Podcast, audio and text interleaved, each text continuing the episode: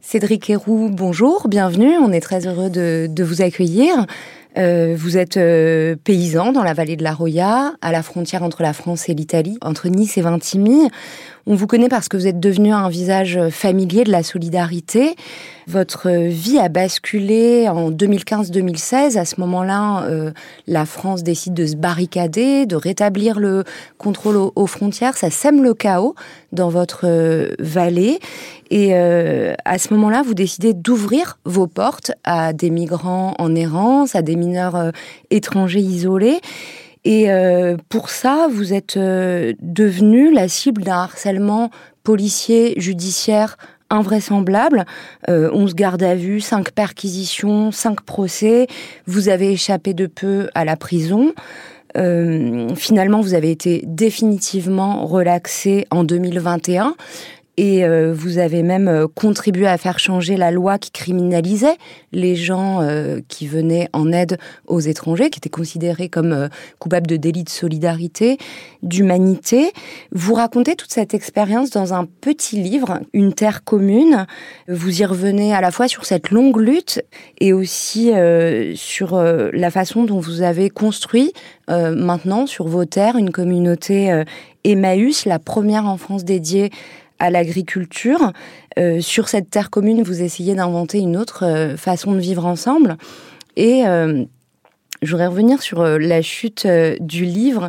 vous dites que ce projet, il a été porté par la détermination de réaliser un rêve, un petit rêve, dans une petite vallée avec de petites gens qui ne demandent pas euh, grand chose d'autre que de vivre. En fait, vous croyez pas du tout au grand chambardement. Moi, je crois en la lutte locale. Je crois en la reprise en possession du, territoire et à l'expression en fait de l'individu, en fait sur son territoire. On appelle ça la, concitoyenneté, la citoyenneté, en fait, la, reprise de, la politique. Enfin, moi, ce juste qui me dérange avec le, terme de citoyenneté, c'est que c'est attribué euh, aux hommes, aux femmes maintenant. C'était pas le cas des femmes il n'y a pas si longtemps que ça. Et euh, mais c'est pas attribué aux, aux, personnes euh, étrangères qui n'ont pas le droit de voter, qui n'ont pas le droit de et donc du coup euh, qu'elles puissent enfin agir aussi et, et, et s'engager dans dans des luttes communes hein, parce que Emmaüs Roya c'est aussi une lutte pour l'agroécologie, une lutte contre le réchauffement climatique, c'est de l'agriculture bio, c'est du c'est du considérer en fait les consommateurs non pas comme comme des clients mais comme des partenaires, de, de, de refaire société, de réinventer une société. Et ce qui est bien avec avec la création de, d'Emmaüs Roya, c'est, une possibilité euh, pour moi de revenir à ce que j'étais aussi avant, un paysan. On, va revenir sur, euh, sur cette communauté, sur ce qu'elle porte, sur la façon dont elle fonctionne. Je voudrais quand même qu'on revienne euh, sur votre lutte. Qu'est-ce qui vous vous a poussé à désobéir à l'État, à la police. Vous répétez que vous n'étiez pas un militant, un militant pro-migrants. Euh, vous avez même au départ décliné des propositions qui vous avaient été faites d'accueillir euh, des étrangers chez vous. Qu'est-ce qui vous a fait changer d'avis? Qu'est-ce qui vous a poussé vers cet engagement-là?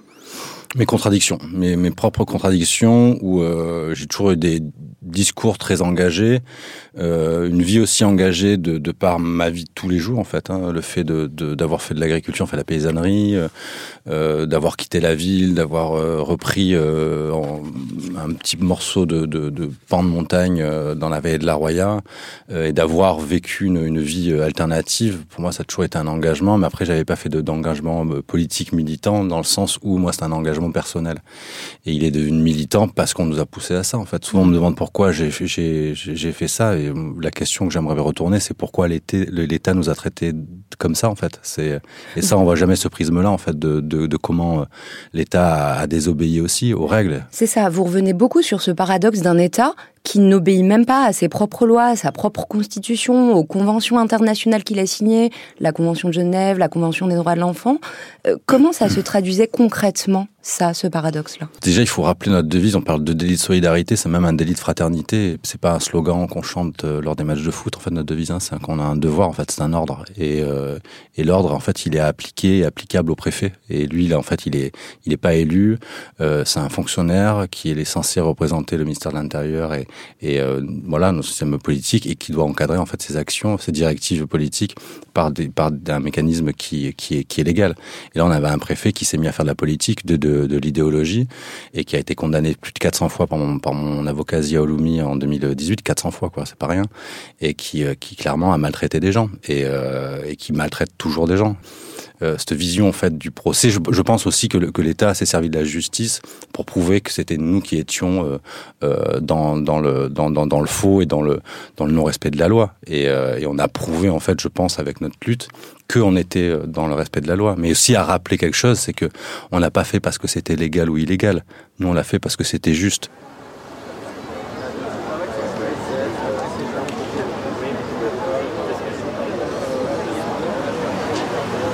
La peur de la justice, c'est ça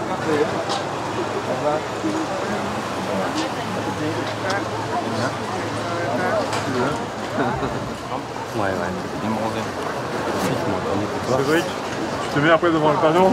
Qu'on n'a pas fait pour rien pour aujourd'hui, allez relève avec gentil, ça. Panneau là Voilà, quand voilà, bien. Baisse-toi encore un peu, baisse-toi encore un peu, baisse la tête, baisse la tête. Putain, il faut vraiment pas dire Encore, encore. Voilà. Merci à tout le monde surtout. Vous avez accueilli environ 2500 personnes chez vous, euh, sous vos oliviers, euh, ça s'est transformé en camp de réfugiés. Comment la vie, elle s'organise dans des, dans des circonstances comme celle-là? Vous décrivez euh, à ce moment-là, en 2015-2016, une vraie situation de, de chaos, de désordre organisé dans la vallée de la Roya. Comment la vie, elle s'est organisée avec tant de gens de passage? Pour qu'elle s'organise bien, il faut savoir se désorganiser, c'est-à-dire perdre un peu euh, toutes nos habitudes euh, et, euh, et se remettre en question et euh, voilà s'il y a une réorganisation. J'ai dû un peu abandonner mettre en veille en fait mon activité euh, paysanne pour accueillir et après commencer à s'organiser assez, assez simplement. C'est que les gens qui étaient là euh, chez moi au début on dit bon euh, qu'est-ce qu'on doit faire Cédric et tout je suis bah regarde un peu euh, regardez bientôt midi il faut faire à manger euh, ou regardez la vaisselle à faire ou un peu de ménage. Et petit à petit des gens se sont attribués des tâches et les personnes quand elles voulaient partir ont rétrocédé en fait leurs tâches à d'autres gens. Donc euh, en fait elles formaient les nouvelles personnes euh, et du coup ça a été autogéré en fait c'est qu'il y avait des gens qui euh, qui géraient euh, l'accueil de jour d'autres qui géraient l'accueil de nuit d'autres qui faisaient à manger euh, d'autres euh, euh, qui faisaient euh, les déclarations pour les demandeurs d'asile d'autres qui prenaient les noms les prénoms pour les mineurs isolés et, et ça s'est fait comme ça Mm. et euh, grâce euh, ouais grâce à l'autogestion Bon appétit. Uh, I saw I saw it in the film here in Europe. Mais est-ce que Morgan Morgan, il a une euh, canne à pêche? I know that. Les, po- les poissons roumains, ils sont, ils sont plus tranquilles. Ils sont tout dressés, les- hein, ils sont pas comme les Français là. Et, ces personnes, elles étaient euh, de passage. Vous racontez dans, dans ce livre un, épisode assez poignant. Vous êtes à Calais et là, vous entendez euh, quelqu'un vous appeler. C'est euh, un môme que vous aviez accueilli chez vous, qui était un adolescent plein d'espoir, plein de rêves, plein de vie. Et vous le retrouvez là, à Calais, piégé, dans l'incapacité de passer en Angleterre. Il est dans une situation de clochardisation, au bord de la folie. Est-ce que devant euh, une telle situation, vous avez ressenti un sentiment d'impuissance? Ouais, c'est un peu plus que de l'impuissance. On se sent. Euh... Ce qui est, ce qui est compliqué, c'est qu'on ne sait pas comment réagir. C'est que, comme vous le disiez, donc ce jeune est venu chez moi, il était en pleine forme, euh, malgré ce qui se passe chez lui, malgré la Libye, malgré la Méditerranée, et on le, je le revois après deux ans après, il est complètement détruit en fait, complètement euh, euh, cassé et euh, et c'est troublant en fait. Ça, ça fait, on ne sait pas comment réagir en fait. On ne sait pas si on doit pleurer, on on sait pas si on doit le rejeter, on on sait pas si on doit le, le, prendre dans ses bras, on sait pas si. Et surtout que les, les, les solutions qui nous sont offertes pour l'aider, elles sont, sont quand même vachement restreintes. On peut pas remplacer l'État non plus. Il est venu ici parce qu'il était souffrant et, et la France l'a, achevé. Et ce que je me demande en fait, c'est le pragmatisme qu'il y a là-dedans en fait, c'est que ce jeune qui aurait pu en fait apporter quelque chose à notre société. Hein. Si on regarde que le côté positif que pourrait être l'immigration, un côté euh, économique, euh, froid, euh, sans voilà, sans, sans, sans compassion, c'est qu'on pourrait se dire que ces gens pourraient être aussi bénéfiques aussi. Et, euh, et là, je vois pas à quel titre ils pourraient être bénéfiques. Et on sait très bien que euh, si euh, si euh, admettons qu'on lui donne pas son asile, admettons qu'il n'arrive pas à aller en Angleterre euh, et qu'il reste là, euh, je veux dire, euh, enfin qu'est-ce qu'à quoi on s'en- on s'attend? Enfin, moi, je suis agriculteur, je suis éleveur. euh, ça une, une, réflexion pragmatique de la chose. C'est si j'ai envie que mes, tomates soient belles, ben j'en prends soin en fait. C'est euh, si j'ai envie que, que, mes poules pondent des œufs, ben j'en prends soin. Et c'est pas en maltraitant les poules, c'est pas en maltraitant le, c'est d'ordre pragmatique, c'est même pas idéologique, c'est pragmatique. Et euh, il faut et, la, la, la, migration c'est pareil. J'ai l'impression que des fois on parle de d'immigration comme si c'était un un fait moderne, nouveau. Ah tiens, c'est la crise migratoire, etc. Machin. Mais c'est quoi ce Mais alors justement, dans ce livre, vous parlez beaucoup de la Méditerranée, euh, des oliviers, des montagnes, de son atmosphère, mais aussi de la longue histoire de circulation des hommes et des femmes qui est euh, celle de cette euh, région du monde, une région dans laquelle l'accueil le, de l'étranger relevait d'un devoir sacré d'une certaine manière. Qu'est-ce qui a euh, conduit à détruire, à démolir ces traditions-là vous, vous, vous décrivez une vallée de la Roya où les gens sont déchirés entre l'accueil et le rejet. Qu'est-ce qui a démoli cette tradition d'accueil Moi, je pense que c'est la télé. Attention, monsieur Darmanin. Vous faites rentrer des gens qui, au départ, ne sont pas français, vont le devenir et vont rester. On est, là, on est en Afrique. On est en Afrique. Non, alors, non, non, mais je suis navré. On ne peut pas les accueillir et il faut très clairement avoir une attitude de fermeté. Alors je ne dis pas ça euh, en prônant une attitude inhumaine. Euh, si vous faites euh, l'accent noir, mais c'est quoi? C'est l'accent africain? Eh bien, on peut, on peut faire l'accent. On peut faire. Ben non, mais on n'a plus le droit. On n'a plus le droit. Vous vous rendez compte? La France a colonisé l'Algérie en 1830. C'était pour mettre fin à la piraterie barbaresque et à l'esclavage en, en Méditerranée. L'esclavage pratiqué à l'époque par les musulmans. Et à l'époque, en 1830, l'Algérie, c'était rien du tout. C'est-à-dire qu'il faut que ces jeunes, comme le reste de l'immigration, ne viennent plus tous. Pas tous. Tous, Christine, tous. Hey, S'il vous plaît, Berkoff et Madame Mbassa, on se calme. On a Jean Messia avec nous, qui est délégué national aux études au sein du Rassemblement national. Vous, vous dites il faut interdire tout simplement l'immigration. Euh, vous êtes né au Caire, vous mais parce qu'ils n'ont rien à faire ici, je vous le répète. Et s'ils sont ils sont, ils sont, ils sont voleurs, ils sont assassins, ils sont violeurs, c'est tout ce qu'ils sont. J'ai même Emmanuel Macron hier, dans l'interview qu'il a donnée au Point, il a fait un lien entre l'immigration et la délinquance. Moi, je pense, mais vraiment, je pense vraiment qu'il y a une société qui euh, qui n'est plus, plus une société. Enfin, là, en ce moment-là, on, parle des retraites, etc. J'imagine un monde où il fallait recréer tout ça l'hôpital, le système de retraite, etc. En fait, c'est la solidarité en fait qui a créé euh, notre civilisation. Et euh, sans solidarité, il n'y a pas de civilisation. Et, et en fait, c'est une gestion qu'on appelle politique. En fait, c'est ça. En fait, c'est le, faire société, c'est faire solidarité. Et si maintenant, euh, à l'heure d'aujourd'hui, euh, si on disait aux Français, bon, ceux qui vont travailler vont cotiser pour ceux qui travaillent pas, c'est de l'ordre de l'impossible. Et pourtant, c'est quelque chose qu'on a déjà fait. Ce rejet en fait de, l'étranger, etc. Je crois que ça incarne notre société qui, qui, qui, qui se pète la gueule. Il faut, il faut quand même avoir conscience que la France, c'est 70 millions de personnes dans un monde où on est 8 milliards. Enfin, sur un dessin, c'est un petit point, et le petit point euh, euh, dit euh, que tout le reste en fait de, de, du monde, c'est l'ensauvagement, c'est pas assez. Enfin, il y a même cette notion de race en fait. Oui, c'est cette idée de, de, citadelle assiégée. Vous évoquez une figure politique qui est devenue une figure nationale qui a pris la tête des Républicains, c'est Éric Ciotti. Est-ce que, vous pouvez nous...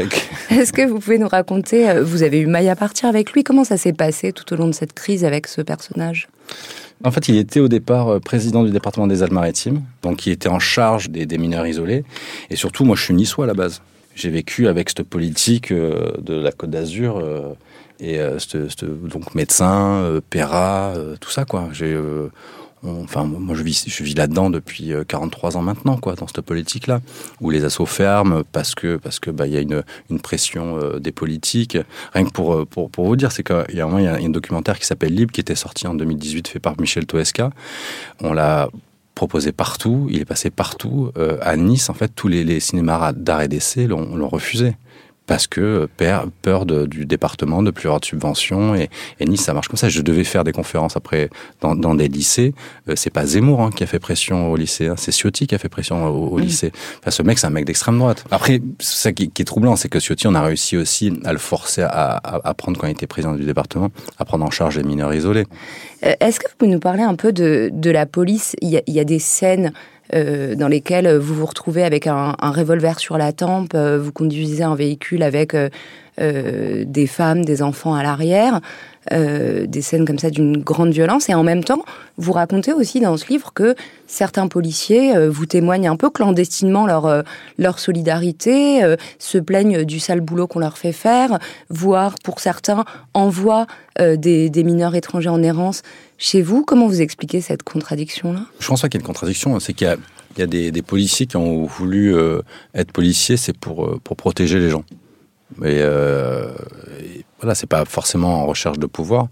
Et c'est après, c'est les directives. C'est pour ça que moi, j'ai jamais fait de l'anti-flic de base. J'ai jamais. Euh, euh, je pense qu'il y a plus de cons chez les flics que chez les boulangers, hein, ça j'en suis convaincu. Mais euh, mais parmi ces gens, bah, il y a des gens, euh, des gens, des gens bien aussi et, et, respectueux du droit. Et surtout qu'on prouve à la police que euh, leurs directives sont, sont illégales, il y a une prise de conscience qui se fait. Et ce qu'il faut comprendre aussi, c'est que euh, les gendarmes qui sont dans, la veille de la Roya, bah, ils ont des gamins qui vont à l'école, qui euh, c'est bah, ces gens vont chez le boulanger, voilà. Enfin, on se croise en fait, on habite dans le même village et on fait société ensemble, quoi. Enfin, moi, je suis l'agriculteur qui nourrit les gens et lui, c'est le policier qui les protège. Enfin, il y a moins et, et de voir parce qu'on est vraiment la, Roya, on a été on a été maltraité par l'État, mais vraiment, on était comme en, en, scène de guerre en fait dans la veille de la Roya c'est qu'il y avait quand même 500 euh, flics qui étaient dans une vallée pour, 5, pour 5000 habitants. Donc il y avait une personne sur 10, c'était des flics. Il y avait plus de place dans les restos, il y avait plus de place dans les, hôtels, il y avait plus, voilà, ils, étaient de partout. C'est que, euh, moi, je, je, montrais mes documents parce que j'étais contrôlé plusieurs fois par jour. Être contrôlé plusieurs fois par jour, est-ce qu'un Français actuellement peut comprendre ce que c'est que d'être contrôlé plusieurs fois par jour et d'entendre trois fois par jour Monsieur Héroux, bonjour, vos papiers s'il vous plaît?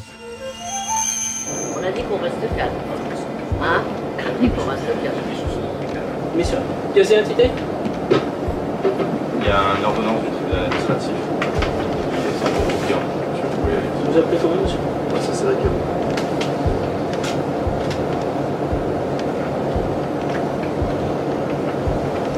Mais on va vous demander de descendre avec nous dessus. S'il vous plaît. Ah oui, mais non. Mais eux aussi, parce qu'ils ah, n'ont pas de pièce d'identité. Ah, désolé. Bon, voilà.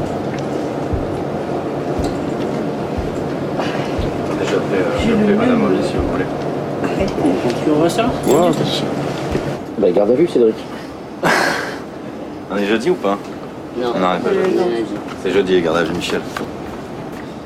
Il y a un moment, et c'est pas que moi, c'est tout, tout, tout le, le, mon père, enfin mon père qui, alors mes parents, c'est vraiment des gens de gauche, euh, euh, de, ultra respectueux du droit, euh, ultra sage, ultra, enfin ils m'ont fait une éducation un peu trop quoi, qui me saoulait, tu vois, truc il faut aller travailler, il faut être propre, il faut être machin, il faut. Et une, une fois, euh, des gendarmes m'appellent et euh, ils disent il y a un problème, c'est que votre père est, est, est à la gendarmerie parce qu'il a forcé un barrage de police. Mon père, à 72 ans, euh, fait le gros copon et il force des barrages de flics, quoi. Et en sachant ce qui peut arriver qu'on fait des refus d'obtempérer. Mon père aurait pu, aurait pu se prendre une balle dans la tête, comme d'autres gens se sont pris une balle dans la tête il y a quelques mois.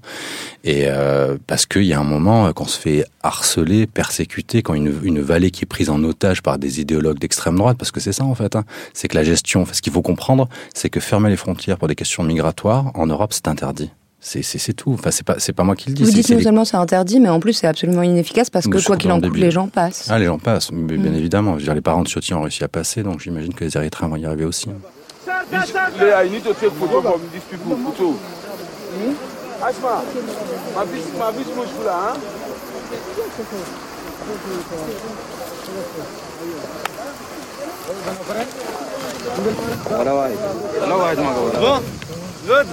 Tamam. Barra Kira, kira, police Alba. On fait bonjour à la police maintenant. Allez.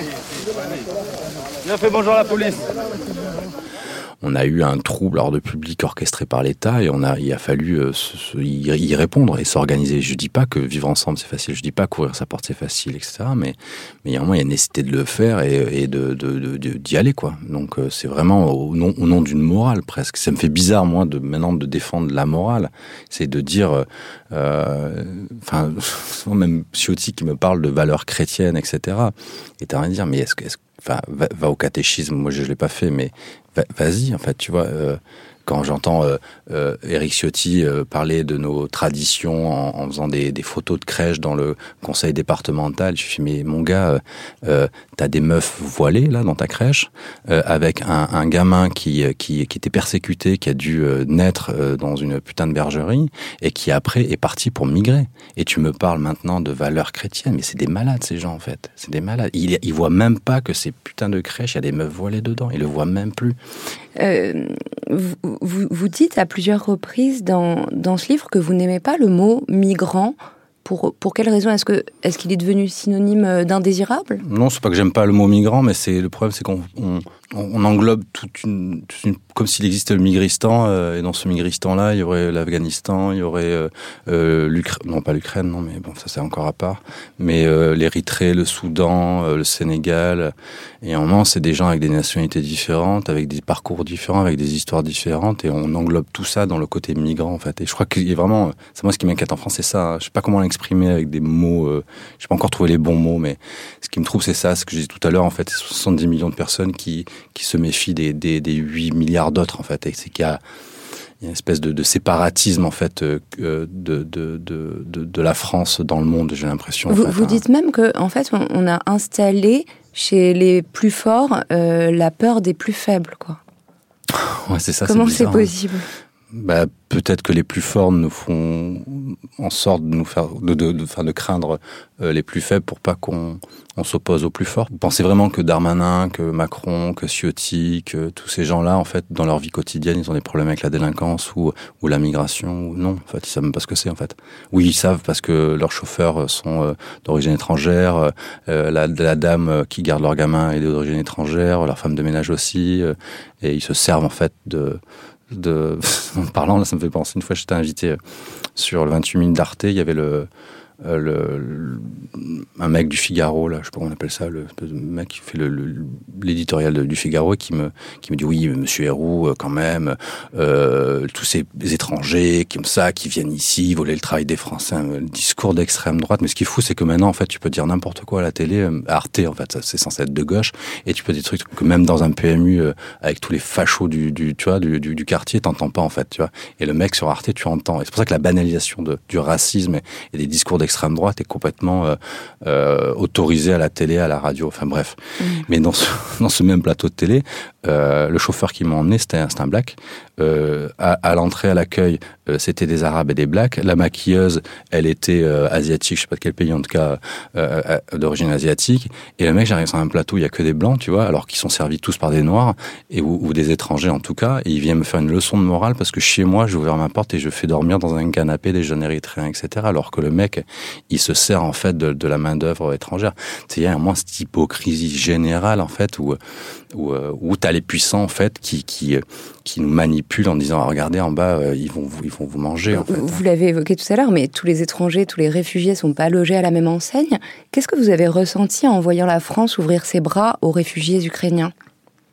Mais au début en fait quand j'ai entendu euh, donc euh, comme tout le monde à la radio cette, cette guerre ignoble là pas loin de chez nous etc. Et j'ai appelé les potes, je me suis dit, j'aurais dit, bah, il faudra peut-être se préparer euh, à sortir les tentes Quechua, les duvets, euh, et à refaire de l'accueil, quoi. On n'avait pas forcément envie de le faire, mais voilà, on s'est dit, euh, il va falloir le faire. Et euh, du coup, il y a les politiques qui se sont euh, positionnés un après l'autre. Euh, et voilà, par exemple, le maire de mon village, qui est un, un baby Ciotti, qui a fait sa campagne électorale contre contre Cédric Héroux, l'accueil qu'il avait fait, etc. a dit oui, on va accueillir les Ukrainiens, etc. Machin. Je suis ah ouais, j'étais un peu euh, troublé. Marine Chapa qui a encouragé les gens euh, à accueillir chez eux, euh, des associations qui sont allées en Ukraine chercher des Ukrainiens, passer toutes les frontières pour et là, tu fais ah ouais. Et au début, enfin, j'aurais dû être super heureux en fait, parce que je me suis dit enfin, en fait, l'État euh, comprend qu'il y a une nécessité en fait d'agir et, de, et de, de, gérer en fait. Et euh, mais d'un autre côté, euh, enfin, avec les Érythréens, avec les Soudanais, avec euh, avec les Afghans, euh, ça marche pas pareil. Enfin, moi, j'étais en procès, on m'a enfermé euh, à maintes reprises parce que j'avais aidé des gens comme faisait appel le, le gouvernement. Et pour ça que Après, à la radio, on entendait oui, mais euh, c'est pas pareil. Euh, entre guillemets, c'est pas pareil, c'est que c'est pas des musulmans en fait. C'était un, un, peu ça qu'il fallait comprendre. Mais euh, il faut savoir que c'est pas qu'une question de religion non plus, parce que les Érythréens sont exactement de la même religion que, que les Ukrainiens en fait. C'est euh, voilà. et c'est orthodoxes. Ouais, c'est orthodoxes, chrétiens orthodoxes. Mmh. Ouais. Et c'est pas qu'une question de religion en fait. C'est c'est vraiment. Est-ce que c'est une question de race? C'est c'est vraiment à se poser la question en fait. Où on en est en fait en, en termes de racisme. Euh, je voudrais qu'on évoque un peu euh, cette euh, communauté Emmaüs que vous avez fondée, qui inscrit un peu vos engagements dans la durée. Vous, vous êtes vous-même dépossédé de, vos champs, de vos terres, de votre ferme. Vous l'avez transmise à cette, à cette communauté. comment ce, projet a pris forme et, et, et quelle satisfaction vous, vous tirez du fait de vous être justement dépossédé c'est bizarre hein, dans notre société, quelqu'un qui se dépossède, il doit être un peu fou, le garçon. euh, ben, tout à l'heure, vous me posez une question, euh, c'est comment on s'organise. Et au début, j'ai dit, pour bien s'organiser, il faut savoir se désorganiser. Et c'est un peu ça, en fait, l'histoire de, de, de la dépossession. C'est que je suis convaincu, ça c'est une phrase que me dit, que me dit mon frère, qui répète souvent, c'est que le confort endort. Et, euh, et, euh, et, je pense qu'il a, qu'il, qu'il a raison. Et, euh, et j'ai, jamais été aussi, je me suis jamais senti aussi riche, autant fort euh, en, en, en, tout donnant, quoi. Mais vraiment, c'est pas, c'est, pas que, c'est pas qu'une phrase, c'est aussi un, une, un, acte que j'ai fait dans ma vie. Euh, bah, c'est des projets qu'on peut construire à plusieurs que j'aurais jamais pu faire seul c'est clair que c'est pas à moi, etc. Machin, c'est plus mon nom, euh, tout ça. Mais euh, mais je j'appartiens au projet, mais on appartient au projet et on arrive à faire des trucs. Là, on va monter un resto, euh, euh on cultive, euh, on est les plus gros oléiculteurs de la vallée, quoi. On est les plus gros producteurs d'huile d'olive de la vallée. on grossit en maraîchage, on a quasiment là plus d'un hectare en, maraîchage, un millier de poules pondeuses, un chiffre d'affaires qui arrête pas de, de, de, de grossir, avec des vraies propositions concrètes en fait sur ce qu'on veut en fait en termes d'écologie, de, de, de, production, euh, comment on considère nos consommateurs, qui, qui, qui, sont des partenaires plus que des consommateurs ou des clients, et, et comment on réinvente une société. C'est intéressant, comme vous montrez que des terres qui vous faisaient vivre plutôt modestement auparavant, aujourd'hui font vivre euh, une quinzaine de personnes.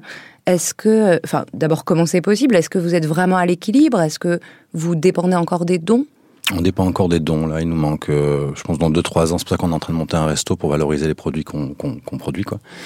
Et euh, je pense qu'on va y arriver dans 2-3 ans. Et euh, là, c'est grâce. C'est pour ça que c'est en fait c'est une histoire collective aussi. On est deux responsables de communauté. On a neuf adultes et quatre enfants.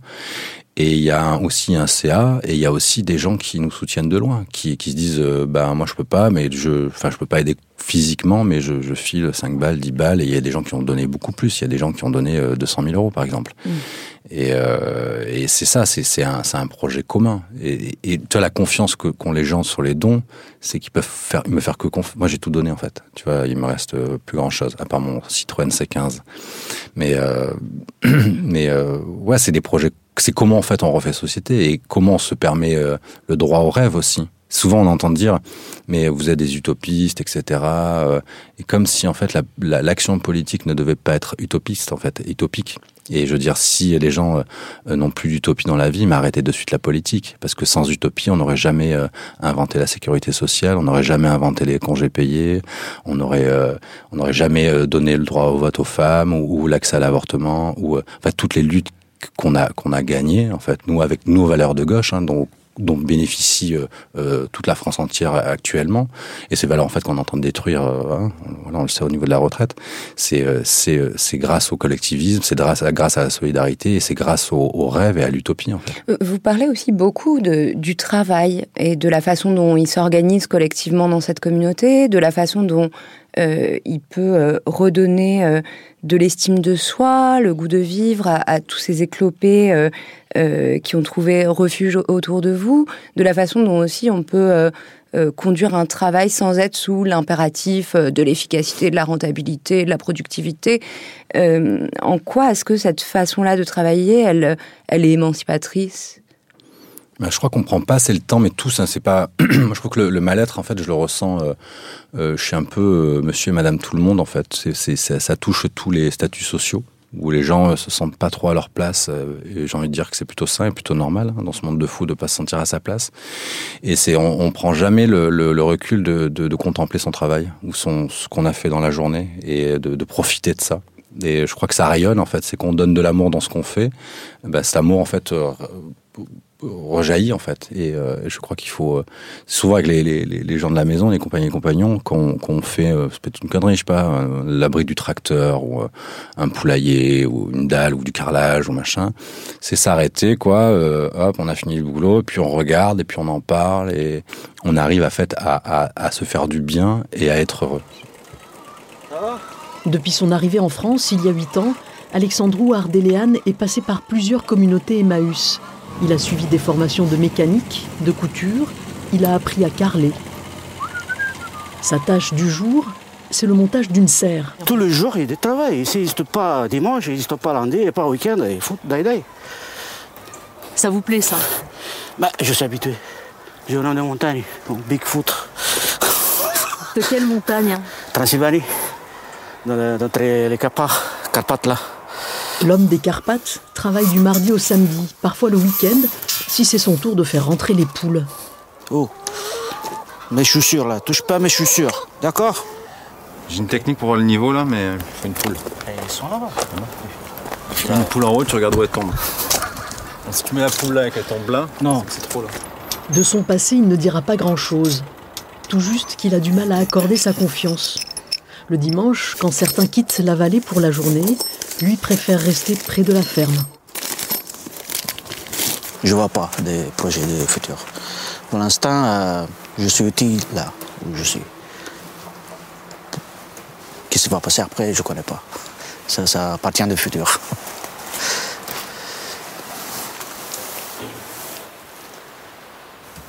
Vous, vous avez choisi cette forme de, de communauté Emmaüs parce que elle vous protégeait juridiquement, mais aussi parce que vous en partagiez les valeurs, les principes fondateurs. Et en même temps, vous êtes quand même euh, euh, plutôt critique euh, vis-à-vis de, cette structure en disant que peut-être elle, elle a un peu perdu le tranchant de la révolte qui était celle de l'abbé Pierre. Oui, moi je trouve que Emmaüs International, je trouve, je partage pleinement les valeurs, mais je trouve que oui, Emmaüs France, c'est un peu trop euh, académisé, là, je sais pas si ça se dit, mais, euh, mais qui, est, qui reste un peu trop ge- gentil, en fait, parce qu'il y, y a des problèmes en ce moment avec les communautés Emmaüs, en fait, entre le lien entre l'État et les communautés Emmaüs, où il y a euh, manque de protection en fait de, de d'Emmaüs France envers les compagnies et les compagnons et par exemple des problèmes d'OQTF, des problèmes de voilà et, euh, et euh, je crois qu'Emmaüs France ne défend pas assez ces communautés, ça c'est une évidence. Et surtout que c'est un public qui a changé, c'est que dans les années euh, dans les 50 c'était euh, SDF français etc. Et la précarité en fait c'est vachement euh, dirigé vers les personnes euh, étrangères. Et les plus grands précaires en France, c'est les personnes étrangères. Et dans les communautés Emmaüs, il y a plus de 80% de sans-papiers. Et on n'entend pas beaucoup Emmaüs France là-dedans. Et pourtant, c'est qu'un combat à mener euh, et une reconnaissance de ce qu'on fait. Parce que ce que propose, qu'est-ce que propose l'État là en ce moment? Rien. Rien. Et moi, vous savez, je suis même plus étonné euh, qu'il y, ait- qu'il y qu'il y ait des drames comme il y a eu euh, à la gare, euh, gare du Nord à Paris, euh, avec des gens qui pètent des plombs. Enfin, hier, j'ai vu un, un jeune euh, euh, dans le métro. Là, je suis à Paris, donc euh, pendant une semaine, et euh, un jeune qui tape du crack euh, là, devant tout le monde. Et je, moi, je savais pas ce que ça faisait comme effet le, le, le crack. Et, euh, et j'ai vu le gars se transformer d'une agressivité énorme. Et moi, il m'a fait flipper, quoi. Enfin, et tu sais pas ce qu'il va faire en fait. Et, euh, et pourtant le gars c'est pas un, un jeune euh, euh, migrant etc. C'est un mec qui est un handicapé de je sais pas je dirais 60 ans euh, blanc peut-être français je sais pas en tout cas euh, voilà euh, caucasien quoi en tout cas et qui qui qui est devenu fou avec sa prise de crack et que c'est pour ça que combien combien ça coûte de laisser les gens à la rue en fait. C'est c'est c'est combien ça coûte. Souvent on entend le truc inverse. Combien ça coûte d'héberger etc. Euh, euh, mais combien ça coûte de laisser les gens à la rue? Et, et je crois que euh, les gens qui vont péter des plombs et, euh, et, et poignarder euh, d'autres gens, bah je crois que c'est pas du fait que c'est des personnes euh, étrangères. C'est pas ça. C'est que les personnes étrangères sont complètement délaissées à la rue euh, et pour pour que le corps survive euh, tout un hiver dans le froid, c'est soit l'alcool, soit le crack. Alors au début, on commence à on consomme un peu d'alcool, un peu de crack parce que c'est pas très cher, etc. En fait, on, détruit le, corps et l'esprit pour pouvoir euh, euh, continuer à, à, à, vivre en fait dans ce dans ce chaos. Ceux qui ont pris tout le plat dans leur assiette, laissant les assiettes des autres vides, et qui ayant tout disent avec une bonne figure, une bonne conscience, nous, nous qui avons tout, on est pour la paix. Je sais que je dois leur crier à ceux-là, les premiers violents, les provocateurs de toute violence, c'est vous. Et quand le soir, dans vos belles maisons, vous allez embrasser vos petits-enfants, avec votre bonne conscience, au regard de Dieu, vous avez probablement plus de sang sur vos mains d'inconscients que n'en aura jamais le désespéré qui a pris des armes pour essayer de sortir de son désespoir.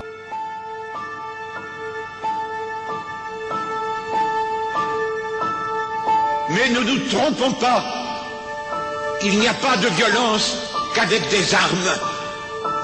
Il y a des situations de violence.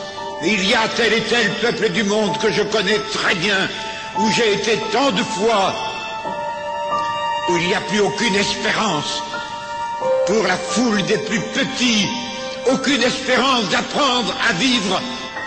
Et j'avais crié, vous les riches, il y a des riches qui sont honnêtement riches. Vous avez le devoir de dépenser ceux qui stockeraient dans des coffres de banque de l'or, des bijoux, qui les accumuleraient comme un trésor. Car la fortune, dans les temps d'épreuve, doit être partagée, venant au secours en créant des entreprises viables pour donner de l'emploi et du salaire. Vous, votre refus de laisser les gens à l'abandon dans la vallée de la Roya, il a beaucoup divisé. Il y avait euh, les pros euh, et les anti-Cédric Héroux. La médiatisation de votre lutte, elle a pu euh, aussi irriter. Est-ce que vous avez le sentiment qu'aujourd'hui, avec le travail accompli par cette communauté, ces divisions s'estompent. Je pense en particulier à un épisode que vous racontez dans le livre, une voisine qui voyait d'un très mauvais œil cette communauté s'installer près d'elle et qui chavire complètement devant une petite fille noire qui lui tombe dans les bras. Est-ce que vous avez senti des choses comme ça bouger individuellement, en fait, au contact de ces personnes de provenance étrangère? Ouais, complètement. Hein. Mais la, la peur de, de, de l'étranger, c'est la peur de l'étrange, en fait. L'étrange, c'est quoi? C'est des choses qu'on connaît pas, en fait, qu'on a du mal à comprendre. Et euh, c'est vrai que au début qu'on a qu'on a acheté ce bâtiment parce qu'on a déménagé au début c'était chez moi dans des petites cabanes en bois et on a acheté euh, des, un, bâtiment qui est dans le village euh, pas loin de l'école euh, donc assez bien placé. Et de suite les voisins ont appelé le maire euh, super inquiet. Oh, Cédric Héroux il va faire un camp de migrants et tout machin. Donc c'était un peu la panique dans la vallée de la Roya. Et, euh, et, et, puis on a déménagé. Puis ça, c'est pour ça que c'est bien aussi d'avoir une, une, une, autonomie financière euh, qu'ont toutes les communautés Emmaüs aussi. Hein, c'est qu'on peut faire aussi, euh, voilà. Et on, on, a, il y a eu un projet associatif euh, qui euh, qui a qui a sauté parce qu'il y a eu euh, des des pressions de l'extrême droite sur une mairie pour voilà. L'indépendance et l'autonomie financière elle, est importante. C'est pour ça que si on avait eu des subventions publiques, on n'aurait pas pu faire ce projet. Donc on s'implante dans, dans le dans le dans le, ce petit quartier, dans le village, euh, les gens nous regardent pas mal de travers, et puis les, jours passants, tout ça, de voir euh, les gens de la maison euh, porter des caisses de légumes, de, tomates, de salades, de voir les gens faire le marché, d'aller voir les gamins qui partent à, l'école avec le cartable sur le dos, euh, et même aussi la fête des voisins. Au moment, on s'est dit comment on pourrait faire pour inviter, inviter tous les voisins et tout. Putain, mais la fête des voisins, c'est génial. Et du coup, on, s'est réunis, on a tous mangé ensemble.